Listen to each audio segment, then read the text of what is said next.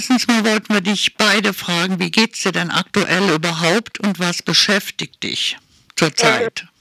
Die, die, die Lage, die augenblickliche Lage beschäftigt mich sehr. Äh, dass der Krieg hier im Augenblick ist und äh, die Gefahr mit einem Krieg mit der Hisbollah im äh, Norden, das beschäftigt mich sehr. Ja, du bist ja auch nicht so weit weg von dem Norden. Der 7.10.23, also das Massaker der Hamas, war ja für die jüdische Gemeinschaft ein ganz schreckliches Ereignis und welche Assoziationen zur Shoah weckte. Der eliminatorische Antisemitismus brach sich erneute Bahnen, also das haben wir ja hier äh, besonders in Deutschland oder in Europa erlebt. Wie hast du diesen Tag erlebt, den 7.10.? Also für mich selbst und für Israel selbst war es der größte Schlag, den wir bekommen haben, seitdem der Staat gegründet wurde im Jahre 1948. Ich selbst war sehr, sehr schockiert.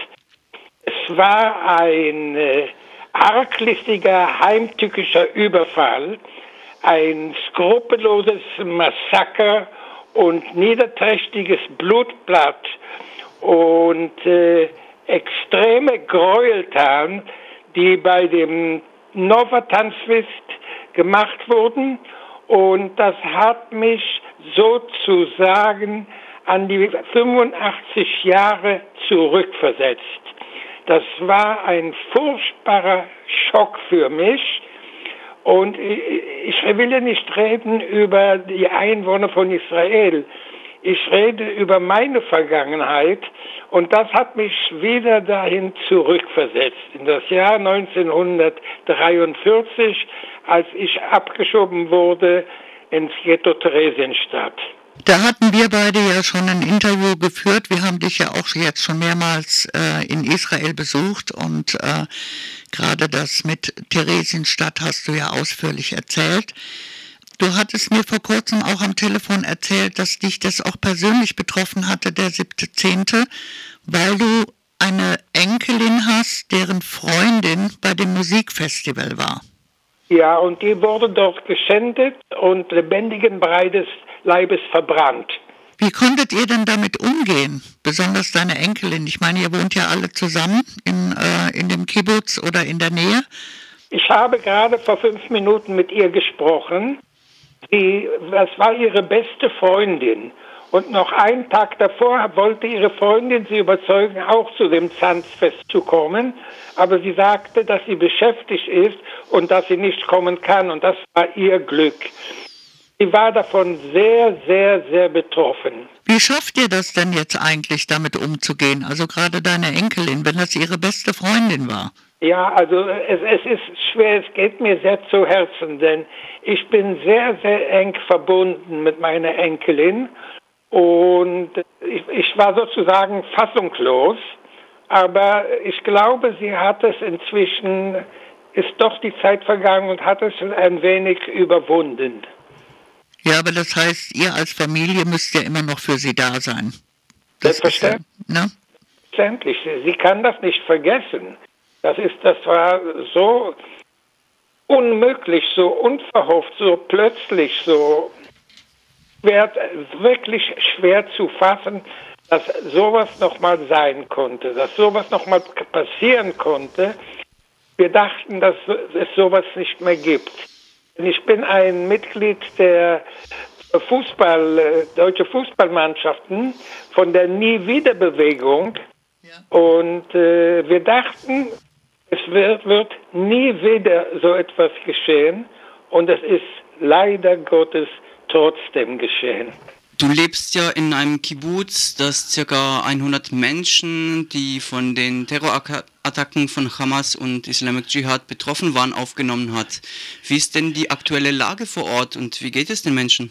Äh, die, die, die, Menschen teilweise äh, haben keine Arbeit augenblicklich, denn wir haben Leute aus dem Norden und auch aus dem Süden. Einige von ihnen können an ihre Arbeitsplätze fahren, aber die meisten sitzen hier einfach so herum, denn die haben haben nicht die Möglichkeit, äh, nach Hause zu gehen. Nach Hause teilweise besteht nicht mehr. Die jüdische Gemeinschaft sieht sich ja weltweit einem starken Anstieg von Antisemitismus ausgesetzt seit dem 7. Oktober. Wie erlebst du das in Israel und kriegst du davon etwas mit? Ich kriege davon sehr viel mit und weiß, dass der Antisemitismus auf der ganzen Welt richtiggehend wächst und stärkt. So, so viel ich weiß, auch in Deutschland selbst. Und das macht mich sehr, sehr besorgt für die Zukunft. Und was gibt dir Hoffnung in solchen schweren Tagen? Äh, Hoffnung ist etwas Unbegrenztes, ja. Hoffen kann man alles. Aber manchmal weiß man nicht, wie mit der Hoffnung umzugehen, was das Resultat der Hoffnung sein wird. Und augenblicklich sind wir in einer verzwickten Lage denn es besteht die Gefahr, dass der Krieg sich ausbreitet, auch mit dem Hezbollah. Und äh, das äh, sieht nicht allzu gut aus. Außerdem das Problem mit den Geiseln. Das ist ein Riesenproblem, das uns sehr, sehr, sehr beschäftigt. Oder wir haben ja ein größeres Interview gemacht, was auch auf YouTube ist. Deine Mundharmonika. Du bist ja der Junge mit der Mundharmonika aus Theresienstadt, da gibt es ja Bücher dazu und du hast sehr viele Interviews gemacht. Spielt dir jetzt in deinem aktuellen Leben noch eine Rolle, dass du dich da zurückerinnerst, dass die dir vielleicht sogar Stärke gibt, die Mundharmonika? Äh, also die Mundharmonika liegt bei mir hier auf dem Tisch. Und ich benutze sie im Allgemeinen, wenn ich als Zeitzeuge auftrete. Aber ich benutze sie auch zu Feiertagen. Und hauptsächlich benutze ich, wenn meine Enkel oder besser gesagt meine Urenkel bei mir sind, denn sie haben das sehr gern, dass ich auf der Mundharmonika spiele. Hilft dir das ein Stück weit über diese Tragik, die ihr jetzt gerade erlebt oder die du auch in deiner Familie erlebt hast, ein Stück darüber hinwegzukommen? Äh, ich weiß nicht, ob es hilft oder nicht, aber in dem Augenblick, wo ich die Mundharmonika in den Mund nehme, erinnere ich mich an den Augenblick, als die SS mich abholen kam und die Musiker mir damals, die, die Mundharmonika mir damals das Leben gerettet hatte, dass ich warten konnte, bis meine Eltern zurückkamen nach Hause. Und so sind wir alle drei zusammen ins Lager gekommen und auch alle drei zurückgekommen, rausgekommen. Und ich hatte das Glück, erstens, dass mein Bruder hier im Lande geboren wurde und zweitens, dass ich mit meinen Eltern hier im Kibbutz noch 40 Jahre lang zusammenleben konnte. Es gibt ja Stimmen, die behaupten, Israel sei selbst verantwortlich für das, was am 7. Oktober 2023 geschah und an den resultierenden militärischen Gegenschlag von Israel. Wenn du den Menschen eine Botschaft überbringen könntest, wie würde diese lauten? Die Botschaft ist, dass erstens dieser Überfall vollkommen unverhofft gekommen war wir hatten nicht daran, wir dachten, dass wir irgendwie in Friedensverhandlungen mit der Hamas kommen und das ist nicht geschehen. Und die Frage jetzt ist, wie es äh, weitergeht. Also das war sozusagen ein furchtbarer Schlag für uns und wir müssen uns wehren. Es hat sich herausgestellt, dass die Hamas eine, eine Zeitung rausgegeben haben und sie schreiben, dass all das überhaupt nicht geschehen ist. Das ist nicht wahr. Und sie waschen ihre Hände in Reinheit. Das ist überhaupt nicht geschehen. Und das gehört zu diesen Schwindelmeldungen, die sie durchgeben und die Welt sie glaubt. Denn ich erinnere mich an eine sogenannte Botschaft von Goebbels, der damals sagte, je dicker die Lüge ist, so glaubhafter ist sie. Manche behaupten ja sogar, die israelischen Streitkräfte würden an der Bevölkerung Gazas ein Genozid verüben. Was hältst du von solchen Aussagen, gerade als Überlebender also, der Shoah? Ich glaube, das israelische Militär ist das Militär, das am meisten sorgt, dass so wenig wie möglich Unschuldige äh, fallen. Aber da die Hamas diese Menschen als lebendes Schild vor sich hinstellen, gibt es manchmal keine Möglichkeit, sie zu treffen, ohne dass auch unschuldige Zivilpersonen dabei getroffen wurden. Aber wir versuchen immer nur nicht die Unschuldigen zu treffen. Wie? Ich habe noch eine Frage, wie können wir zum Beispiel in Deutschland, wir waren ja jetzt auch schon öfters bei dir, oder überhaupt, wie können Menschen der jüdischen Gemeinschaft, wie können wir euch helfen, wie können wir euch unterstützen? Ich weiß, darauf weiß ich keine Antwort, wie ihr uns unterstützen könnt. Also Hauptsache, dass ihr mit uns zusammen in Gedanken seid. Das hilft uns ja auch, wenn wir wissen, dass es noch auch in Deutschland Leute gibt, die mit uns in Gedanken zusammen sind und die uns nicht angreifen und die uns verteidigen können. Ich glaube, es ist sehr wichtig, dass es Menschen hier gibt, die euch unterstützen und äh, auf Demonstrationen gehen und auch Flagge zeigen. Das, glaube ich, ist sehr wichtig, damit ihr das Gefühl habt, wir sind äh, für euch da und wir stehen auch zu euch.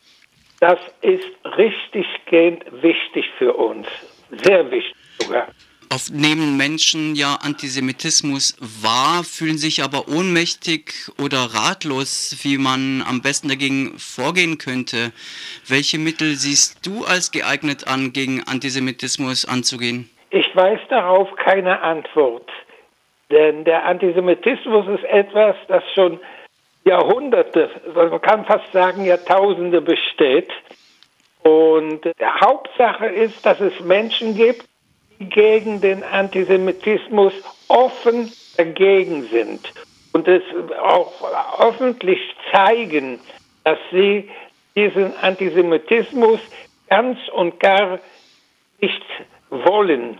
Das Interview, was wir jetzt mit dir machen, wird am Gedenktag am 27.01. auf dem Platz der Alten Synagoge in Freiburg abgespielt. Und jetzt ist die Frage an diesem Gedenktag, möchtest du abschließend ein paar Worte sagen an die Menschen, die tatsächlich gedenken? Was würdest du ihnen mitteilen? Also äh, sozusagen das Allerwichtigste für mich ist die Hoffnung, dass man irgendwie richtiggehend gegen den Antisemitismus in Deutschland vorgeht.